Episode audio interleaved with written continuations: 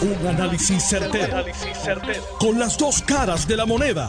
Donde los que saben no tienen miedo a venir. tienen miedo a venir. Esto es el podcast de Análisis 630 con Enrique Quique Cruz. Buenas tardes. Bienvenidos como todos los días aquí de lunes a viernes de 5 a 7. Yo soy Enrique Quique Cruz y estoy aquí de lunes a viernes de 5 a 7, repetido, en Análisis 630. Mire, la Food and Drug Administration, que es la administración que da las aprobaciones finales, finales y firmes, sobre las medicinas en los Estados Unidos, y quien ya el pasado martes un grupo de 18 consultores científicos dieron su debate y presentaron sus pros y sus contras, votaron 17 a 0 a favor de la vacuna de Pfizer para el vacunar niños menores entre las edades de 5 a 11 años. Y hoy ya oficialmente la Food and Drug Administration dio la aprobación final, lo cual entonces lleva a que Casa Blanca diga que para la semana que viene esperan tener ya todo el andamiaje y comenzar a vacunar a estos niñitos entre las edades de 5 a 11.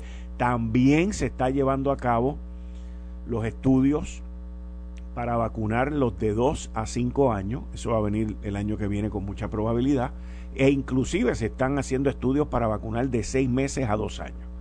Con nosotros aquí en Análisis 630, un pediatra reconocido en Puerto Rico y el presidente del Colegio de Cirujanos Médicos, el doctor Víctor Ramos. Buenas tardes, doctor. Bienvenido a Análisis 630. Muchas gracias por contestarnos la llamada. Buenas tardes, gracias por la invitación. Bueno, doctor, eh, ¿cómo ve usted esta aprobación de la Food and Drug Administration? Y los próximos pasos aquí en, en Puerto Rico para la vacunación masiva de los niños de las edades entre 5 y 11 años? Bueno, como pediatras estamos, estamos muy contentos por la autorización de uso de emergencia que saca el FDA hoy. Ese no es el final del proceso. Se tiene que reunir el Comité de Prácticas de Inmunización del CDC, que se reúne la semana que viene, el 2 y el 3 de octubre y vota igual que votó el panel asesor del FDA, equivalen a lo mismo más o menos, esto eh, en cómo funciona.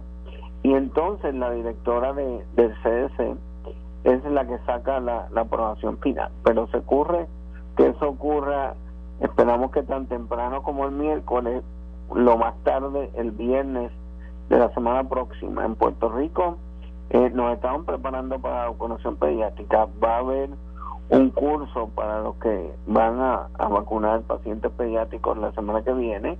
Hoy hubo el curso de certificación y siempre hay todos los martes a las 8 de la mañana tengo un office hour para discutir cómo va cómo va la situación y entonces la idea no es por ahora estar viendo niños como en la Guardia Nacional en canchas etcétera la idea es que vayan a sus centros de vacunación usuales sus pediatras, sus, los hospitales, las farmacias van a estar autorizadas, se supone las farmacias vacunan de 12 en adelante por ley, pero hay una autorización especial en, en la emergencia. Y, y eventualmente si eh, hiciera falta entonces van a entrar otros otros a, a, a, la situación, pero los que vacunan pediátricos van a tener que coger este curso especial corto que se va a dar la semana que viene. Y, pero nuestra meta es que los 227 mil niños que cualifican en Puerto Rico estén vacunados dentro de los próximos dos meses. 227 mil niños. Entre 5 y 11 años, sí. Ok. Y, y, y, cuál, ¿cuál hasta ahora, usted que es pediatra, doctor, cuál hasta ahora es la reacción de la mayoría de los papás de sus pacientes? Están muy contentos, eh, están locos por por poder por poder vacunar vacunar a los niños y además eh, bien las navidades como yo digo este es el mejor regalo de amor ahora que los suministros pueden que las cosas no lleguen. Es, las vacunas sí van a llegar.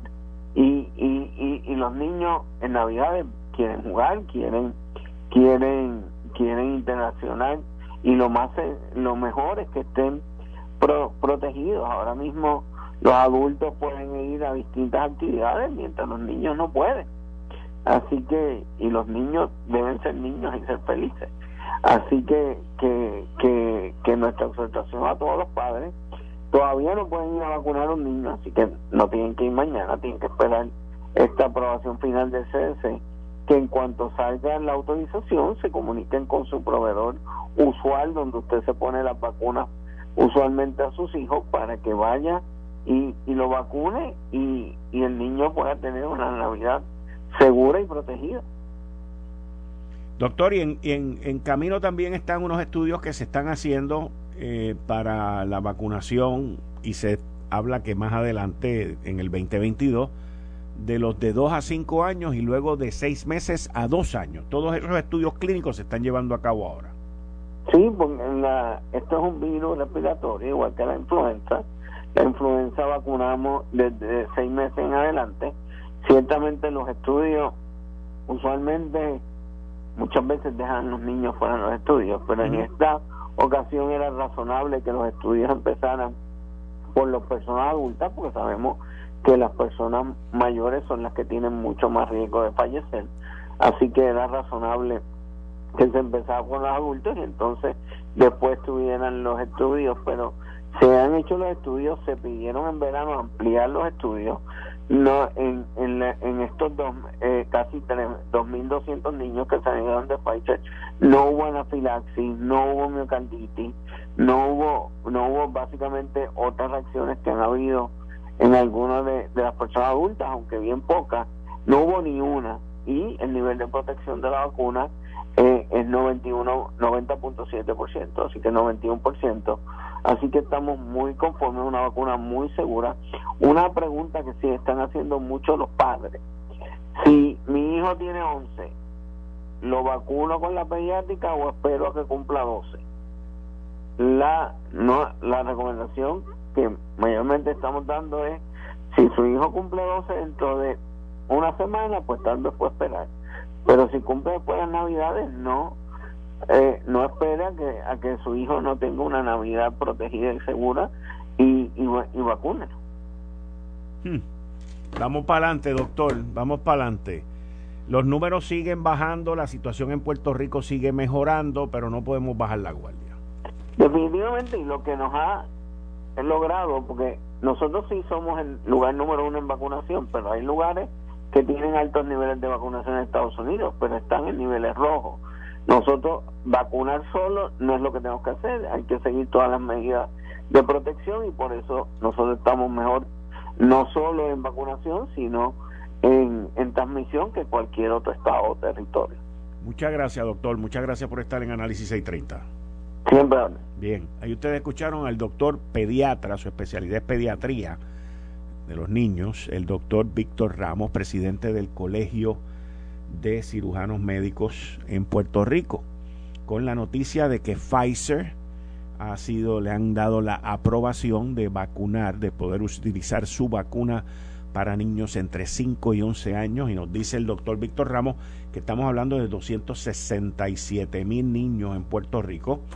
Es un número bastante, bastante grande, importante y que debe de ayudar muchísimo en las navidades que vienen por ahí y luego en el comienzo de clases que participan en enero.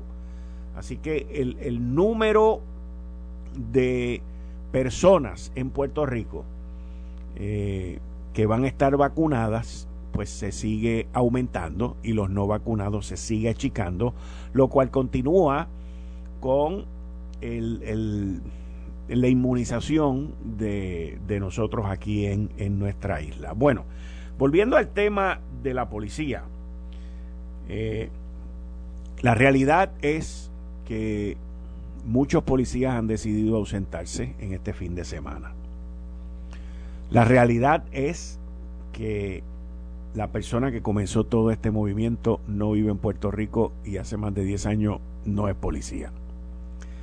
La realidad es que hay un cansancio por parte de los policías bien grande sobre el abuso y sobre cómo sus beneficios se recortaron con la ley 3 del 2013, donde su retiro es una sentencia a la pobreza.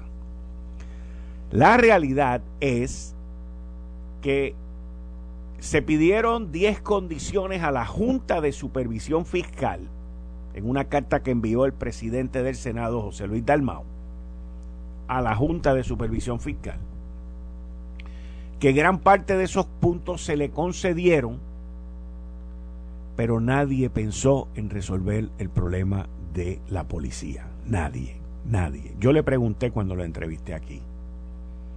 Y eso ni se tomó en consideración. Comparado con los dineros que se pidieron, los 500 millones de la Universidad de Puerto Rico, los 60 y pico de millones de dólares para los municipios y toda la retragila de decenas de millones de dólares que se pidió, esto cae fácil. El, el resolver el problema del retiro de la policía se podía fácil, fácil, anualmente menos que los 60 y pico millones de pesos eso que le dieron a los municipios. Pero no fue así. Así que con esta situación, según se reporta, aproximadamente 1.900 policías hoy no han ido a trabajar, han cesado sus labores. La opción de activar la Guardia Nacional todavía no está sobre la mesa. Y van a esperar a ver qué es lo que pasa durante el fin de semana. Esperemos que no sea muy tarde. Porque de igual manera, si usted activa a la Guardia Nacional, la Guardia Nacional tiene que estar acompañada por policía. Y esto también trae una serie de problemas e inconvenientes con la reforma de la policía. Y el juez, que tengo entendido que ahora es el juez Besosa, el que está manejando la policía. La realidad de todo esto es que esto ha sido creado por el gobierno y la ley 3 del 2013 y el no haber atendido esa situación durante los últimos ocho años. Esa es la verdad. Y ahora, con la Junta, con el plan fiscal y con la quiebra, pues no hay una solución inmediata como se les consiguió a la Universidad de Puerto Rico con 500 millones. No hay una solución inmediata como se le trató de conseguir a los municipios con 60 y pico de millones de dólares. No hay una solución inmediata como el embeleco de hacer un estudio de plan de salud universal para Puerto Rico que se van a gastar un millón de pesos. Pero sí hay una solución que puede ser mucho más rápida y mucho más factible, que es el relocalizar todas esas decenas de millones de dólares que se gasta el gobierno y las corporaciones públicas en abogados, consultores, economistas, que los están utilizando ahora mismo para la quiebra, pues relocalizarlo para resolver esta situación de los policías. Pero también todo parece indicar que la solución del retiro de los policías y que ya deberían también de ponerle otro aumento de sueldo de otro 15%, pues no está a la vuelta de la esquina. No está a la vuelta de la esquina. Y todo parece indicar, por las declaraciones que he visto, que he leído y que he escuchado, que es tan pronto se apruebe el plan de ajuste y que se lleve a cabo ese proceso ante la jueza Laura Taylor Swain. Yo no sé, honestamente, honestamente les digo, yo no sé si los policías en Puerto Rico estén dispuestos a esperar. Miren la situación que está ocurriendo en la nación norteamericana, ya en los 48 estados.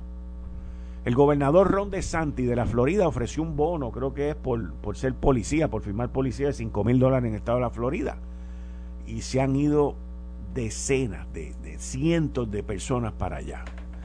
La policía de Puerto Rico aquí, después del huracán María, reclutaron gente en bruto. Y antes del huracán María, reclutaron gente también.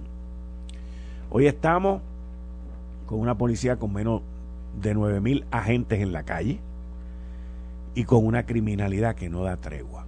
No da tregua. Pero la politiquería tampoco da tregua. Y ya van tres, ya van tres municipios populares. Isabela, según me dicen, Barceloneta y Quebradilla, que han declarado un estado de emergencia. Dicen los alcaldes que para que sus policías municipales, por lo menos uno de ellos dijo, puedan trabajar turnos de 12 horas, pues tienen que declarar estado de emergencia. Se ve claramente que ya mismo viene por ahí una cadena de municipios populares haciendo declaraciones de emergencia, poniendo a sus residentes, que la gran mayoría son personas mayores, porque esa es la gran mayoría de la población que existe en Puerto Rico, con los pelos de punta y sin ningún tipo de información durante el fin de semana. Solamente pues estamos, de, estamos declarados de, emergencia porque la cosa está mala y necesitamos venir y, y resolver esta situación. Es impresionante, mis queridas amigas, amigos, es bien impresionante cómo, ¿ve lo que les digo? Miren, el municipio de Ponce se acaba de unir al estado de emergencia. Se los vengo diciendo que por ahí vienen toditos, mire, están en fila, todos municipios populares, están en fila, están enfilados a declarar estado de emergencia. Así que esto es lo que nos espera durante el fin de semana, no solamente con lo que está pasando con la policía estatal, pero con la politiquería de estos municipios populares haciendo declaraciones de emergencia y poniendo a sus ciudadanos en estado de alerta. Vamos a ver. Hoy es viernes, son las 5 y 20 de la tarde, todavía faltan 48 horas más. Para que luego entonces los policías se presenten a trabajar el próximo lunes como que aquí no ha pasado nada. Esperemos que no pase nada. Esperemos que no pase nada. Esperemos que no pase nada. Vamos a ver. Bueno, miren, les tengo que les tengo que decir que esta semana culmina con una serie de noticias muy positivas, hasta que tienen que ver con Puerto Rico y con el trato que los Estados Unidos nos da a nosotros. Casa Blanca. El presidente Joe Biden sometió dentro de la legislación llamada Build Back Better Act. Es un programa de reconstrucción que comenzó con un gasto de 3.5 trillones. Eso era lo que se querían gastar los demócratas. 3.5 trillones en infraestructura. Y eso ha ido bajando, bajando, bajando, bajando. Y ya va por 1.9, entre 1.5 y 1.9 trillones. A Puerto Rico le va a tocar un dron de billetes de ahí pero un dron de billetes. Y dentro de ese dron de billetes hay unos que son dos polémicas constantes. Uno de ellos está en un caso en corte, que es el Seguro Social Suplementario, el, famoso SSI. Y el otro tiene que ver con el Medicaid y la tarjeta de salud del gobierno. Esa tarjeta eh, va a permitir, estos fondos federales van a permitir que Puerto Rico pueda darle servicio a más personas indigentes, que médicos indigentes que necesitan los servicios, y también va a permitir ampliar los servicios. Lo del Seguro Social Suplementario, que actualmente está esperando una decisión por parte del Tribunal Supremo de los Estados Unidos. Y sabe Dios, porque honestamente se los digo, yo no creo en casualidades. No creo que la Casa Blanca sea tan benévola con nosotros para hoy viernes anunciar que nos han puesto en la legislación para, el seguro, para que Puerto Rico tenga el seguro social suplementario. Y hoy es viernes. Y yo espero que eso no sea una reacción a que la decisión del caso de Baello del Seguro Social Suplementario baje contra Puerto Rico y Casablanca se esté anticipando. Casablanca se esté anticipando a esa decisión para ellos estar cubierto, porque Casablanca pudo haberse retirado del caso, dejar que el tribunal, la decisión del tribunal apelativo prevaleciera, pero el mismo presidente Biden fue el que dijo que no, que él lo quería hacer de manera legislativa en el proceso y todo este tipo de cosas. Hoy es viernes, último viernes de octubre. Y estamos esperando por esa decisión por parte del Tribunal Supremo de los Estados Unidos desde, desde, desde principio de octubre, desde el primer lunes de octubre. Así que vamos a ver, vamos a ver qué pasa. Se los dije hoy, 29 de octubre a las 5 y 24 de la tarde. Esperemos que eso no sea una, una reacción por parte de Biden a la metida de pata que hizo anteriormente y que esté tratando de tapar un roto que viene por ahí por parte de la Corte Suprema de los Estados Unidos. Vamos. Estás escuchando el podcast de Noti1. Análisis 630 con Enrique Quique Cruz. 5 y 32 de la tarde de hoy, viernes 29 de octubre del 2021. Tú estás escuchando Análisis 630. Yo soy Enrique Quique Cruz y estoy aquí de lunes a viernes de 5 a 7. En línea telefónica tengo a la persona, la directora ejecutiva que está a cargo de la Oficina de Asuntos Federales, se conoce como PRAFA en la capital de los Estados Unidos, en Washington, D.C. Carmen Feliciano. Carmen, qué bueno escucharte, qué bueno tenerte aquí. Igualmente, Quique, gracias por la invitación, me alegro mucho de escucharte. Qué bien, qué bien. No te, no te di felicidades, no sé si recibiste el mensaje de texto que te envié en un momento, pero te felicito también en el nombramiento que hizo esta administración de ponerte a ti a cargo de Prafa. Gracias, ha sido un gran honor, eh, mucho trabajo, pero es el trabajo que a mí me apasiona, estar trabajando por Puerto Rico desde Washington. El, el presidente de los Estados Unidos, Casa Blanca, anunció que han incluido a Puerto Rico en esta legislación de infraestructura y dentro de los planes que presentan está lo de cubrir el seguro social suplementario eh, están eh, los fondos para que no tengan que estar allí tocando puertas cada dos años en el Congreso para Medicaid. Y, hay otra serie de fondos que según un artículo que estoy viendo ahora que escribió eh, José Delgado, de que un análisis preliminar, estos dicen que tendría un impacto de 10 mil millones de dólares. Sí, nosotros estamos bien contentos de ver que la realidad es que la administración Biden está poniendo la acción donde pone la palabra y este es el proyecto de reconciliación. Ahora mismo en, la, en el Congreso se están viendo tres eh, proyectos de envergadura para la, la, agenda del presidente Biden. Uno es el proyecto de infraestructura, otro es el proyecto de, de, resolución continua que mantiene al gobierno, le asigna fondos al gobierno en general y lo mantiene abierto, que vence el 3 de diciembre.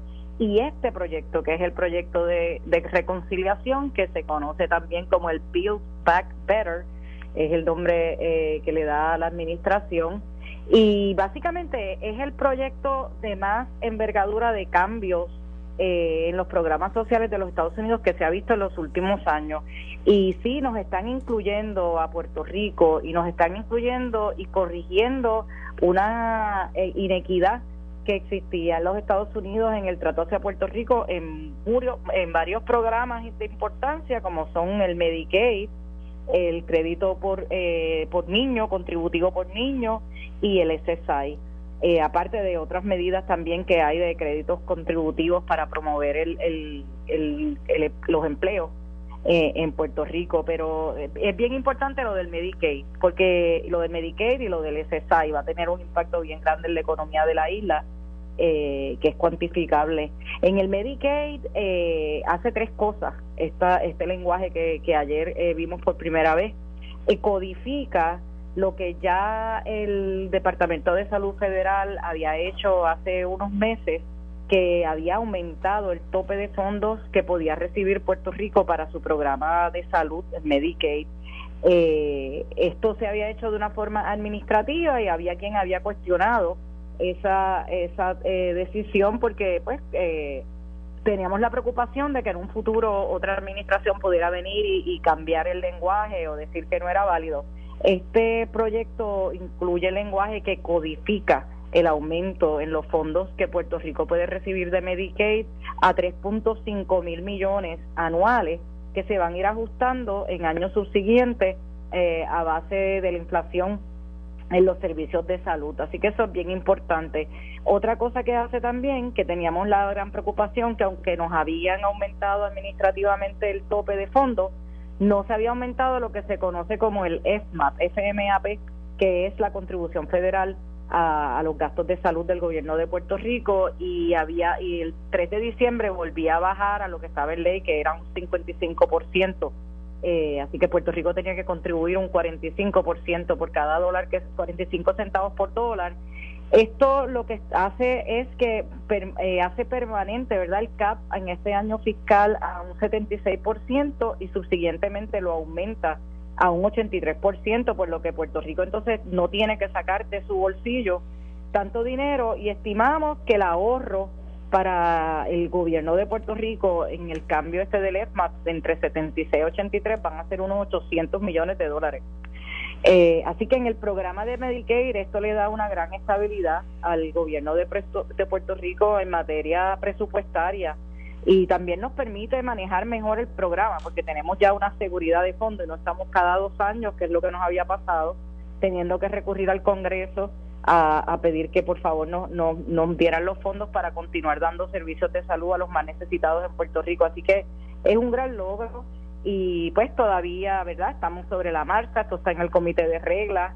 Eh, la Cámara de Representantes espera votar en la medida eh, la semana que viene, pero esto es una fecha que hemos visto que se ha estado moviendo porque la negociación ha sido bien intensa eh, para esta legislación y una vez lo apruebe la Cámara que vaya a votación, esperamos también que así lo haga el Senado porque la Cámara no se va a mover hasta tanto tenga la seguridad que el Senado tiene sus 50 votos para aprobar la legislación. Y como bien mencionaste, el SSI también, el seguro eh, suplementario, social suplementario, que va a ayudar a muchas personas con discapacidad eh, en la isla. Eh, no participamos del programa. Hay, un caso ante la Corte Suprema que se va a estar viendo el 9 de noviembre. Hay argumentos orales en el Tribunal Supremo, pero la legislación extiende a partir del primero de enero del 2024 el que Puerto Rico, eh, los residentes de la isla puedan recibir este beneficio y eso es un gran logro también eh, para Puerto Rico y para nuestras personas más necesitadas en la isla. Eso, eso a manera de, resumen de las dos, el, el, proyecto de ley que tiene 1.700 páginas, y que estamos en proceso de analizarlo. Ven acá, Carmen, y, y, te pregunto, una parte del proyecto tiene que ver con incentivo para la industria, para la foránea.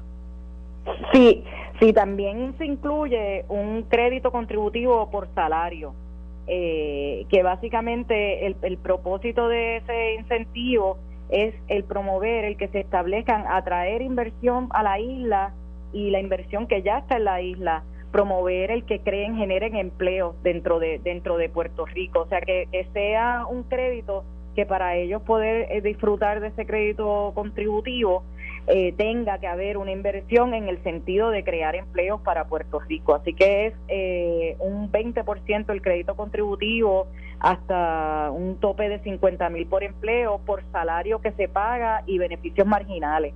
Así que a diferencia de otros créditos que hemos tenido en la isla, este específicamente es para que se creen empleos en Puerto Rico, que es eh, algo que parte del el proyecto en general es lo que está buscando que pase eh, a través de todos los Estados Unidos y nos incluyen con este crédito para Puerto Rico.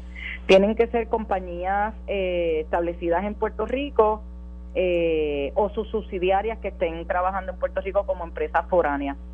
Carmen, ¿y cómo? Ajá, dime, dime. Termina, termina tu. No, y que, y que generen por lo menos un 75% de su eh, ingreso neto, sea de, de, de actividad que realicen en Puerto Rico.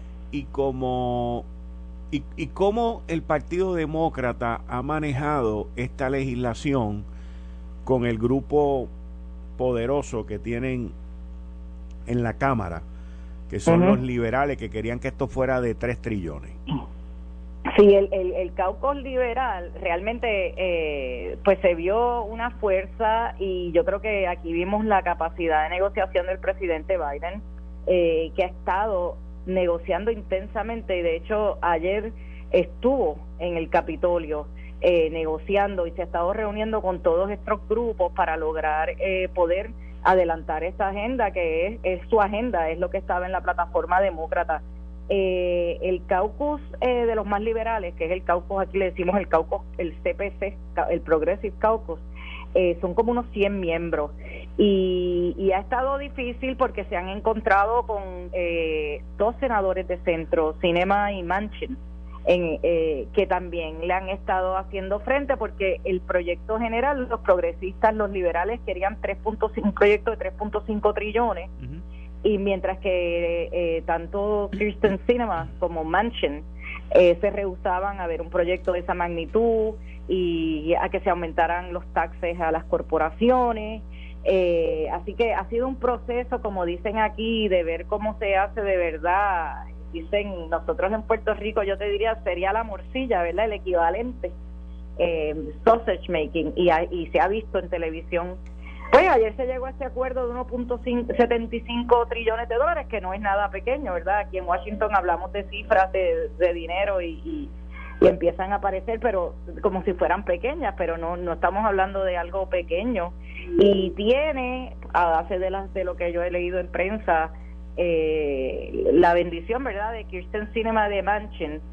Eh, y del ala esta liberal, aunque todavía ellos querían incluir eh, otros programas, aparentemente están llegando ya a un punto de negociación y, se va a mover tanto este proyecto como el de proyecto de infraestructura que llega básicamente de rehén en, en la Cámara de Representantes ya hace unos meses.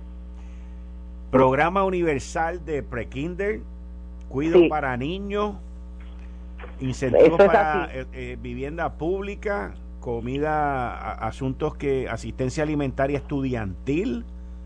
O sea, aumento en las Pell Grants. Eh, aumento aumento en las Pell Grants. Aumento en las Pell Grants y estoy en el proceso cuando tenga la cifra, pero se espera un aumento en las Pell Grants. Y, o sea que la Universidad de Puerto Rico va a recibir más dinero. Sí, porque hay programas también para ayudar a, las, a lo que se conoce como eh, instituciones eh, educativas hispanas y so Hispanic Service Institutions también se menciona eh, específicamente que van a haber fondos para eso, para, para adelantar la educación y el desarrollo de empleo. así que estamos viendo eso. Hay 50 billones de dólares en el proyecto para vivienda, para, para bajos recursos hay fondos para el asunto del cambio climático, que estoy segura que Puerto Rico ahí también se va a beneficiar eh, para hacer inversión en programas de resiliencia y específicamente menciona eh, jurisdicciones que se han afectado por cambios extremos en el clima y habla de los huracanes.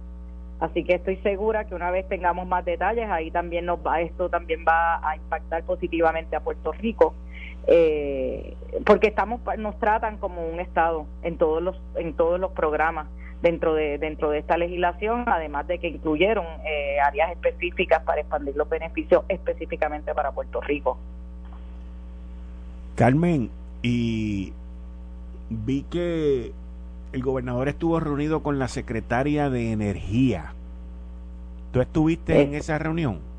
yo estuve en la reunión fue una reunión muy productiva eh, donde también vemos el compromiso de, de la secretaria ah, de, Energía con el gobierno de Puerto Rico. Estaba muy al tanto de lo que está pasando y muy deseosa. Sabes que en el Departamento de Energía se creó una unidad solamente para atender los asuntos de recuperación de Puerto Rico y estuvimos reunidos con ellos, con la secretaria, eh, ella en la disposición de ayudarnos en lo que fuera necesario. Hace unos meses el gobernador específicamente en una reunión de la Asociación de Gobernadores le pidió a la secretaria que pues Puerto Rico eh, queríamos tener asistencia técnica del Departamento de Energía para en este proceso de transformación energética asegurarnos que los planes y los fondos que se están utilizando de los fondos federales se van a utilizar de una manera adecuada eh, para también proteger nuestro ambiente, para movernos hacia la energía renovable. Y ellos están eh, en la disposición, están trabajando en unos estudios y unos informes para crear eh, lo que sería como un plan de trabajo que se nos sirva a nosotros de guía. Así que fue una reunión bien, bien productiva. ¿Alguno, ¿Algún otro proyecto que esté fraguándose así, manejando? Hoy viva y de way, esto no tiene mucho que ver contigo, pero para que te enteres, no, sé si todavía te has enterado.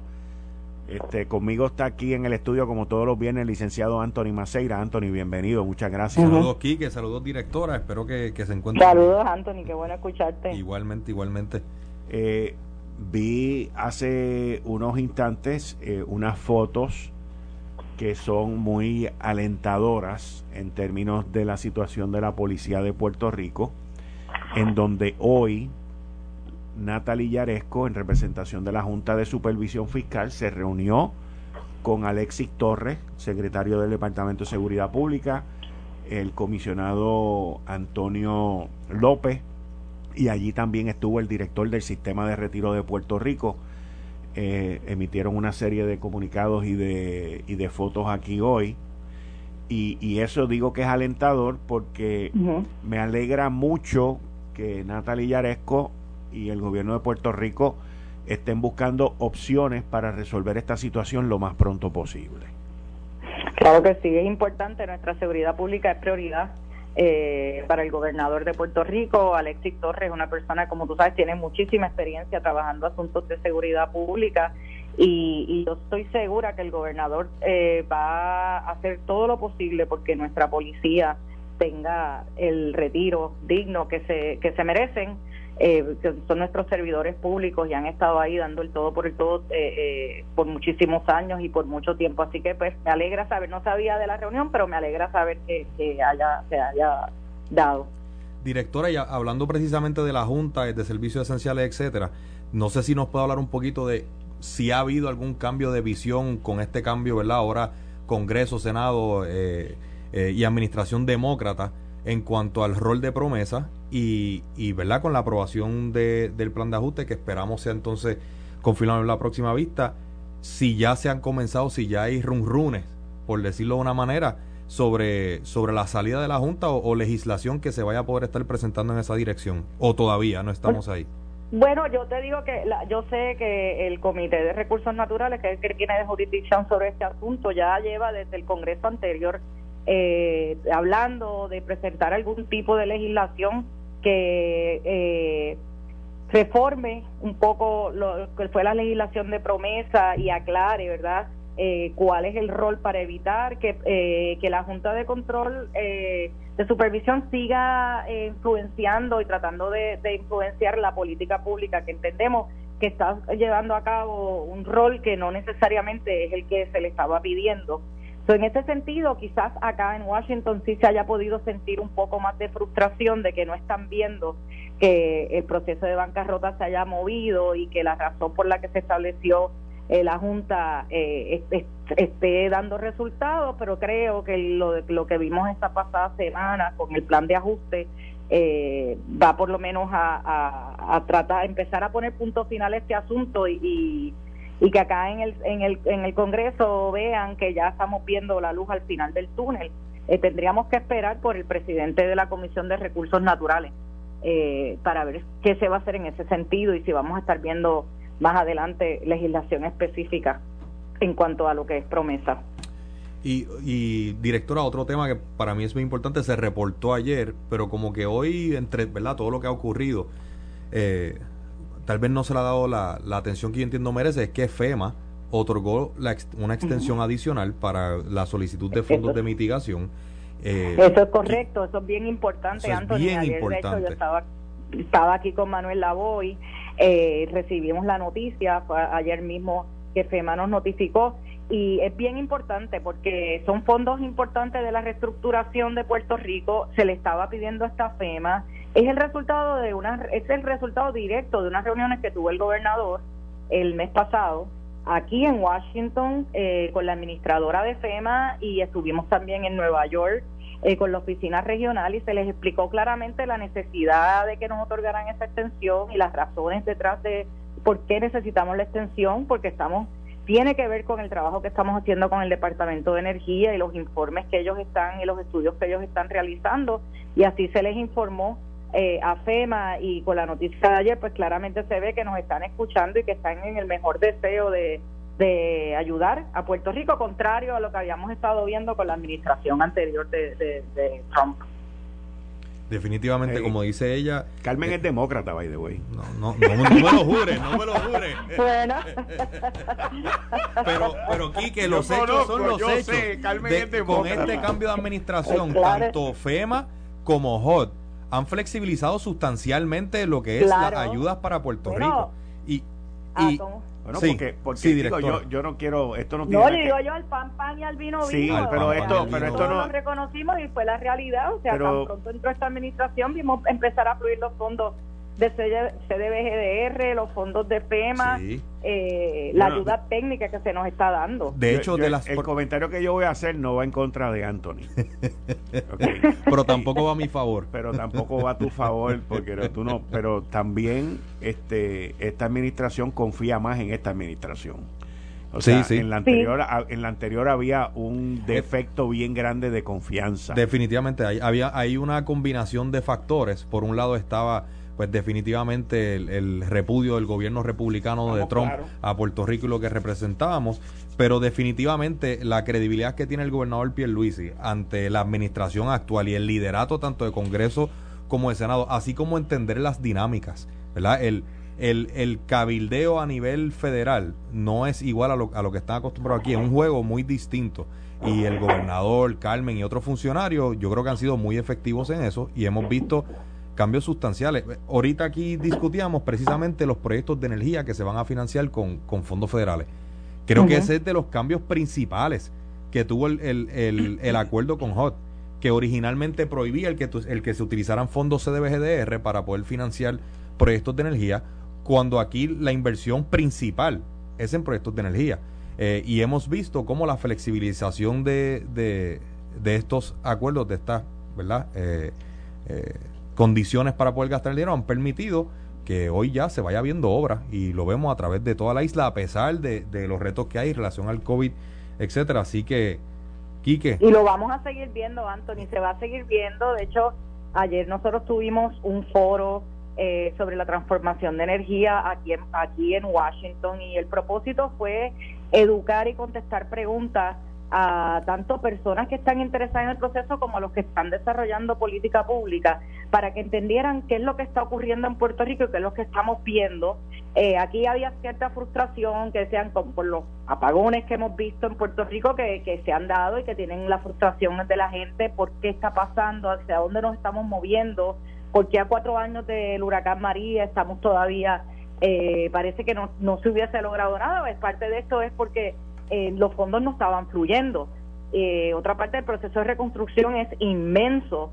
Eh, Katrina tardaron unos 15 años eh, en que se lograra reconstruir. Nosotros estamos esperando, y de hecho el gobernador lo dijo ayer en el foro, que para mediados del año que viene ya nosotros empezáramos a ver proyectos ya en construcción con estos fondos federales y, que el área energética que es tan importante para todo en Puerto Rico empiece a verse las mejoras en ese área, en el grid, en la reconstrucción. Así que eh, estamos eh, bien positivos y como bien tú dices, el gobernador estuvo aquí ocho años como miembro del Congreso y sí conoce las dinámicas y el manejo y cómo funciona Washington y eso pues nos ha dado en ese sentido también cierta ventaja. Eh, la, la, la secretaria de Vivienda era compañera de él en el Congreso, la secretaria Foch, eh, este, asimismo Becerra era su compañero también cuando él estuvo en el Congreso, o sea que eso definitivamente está teniendo un impacto en la dinámica que tenemos con la administración. Carmen, y, y ante,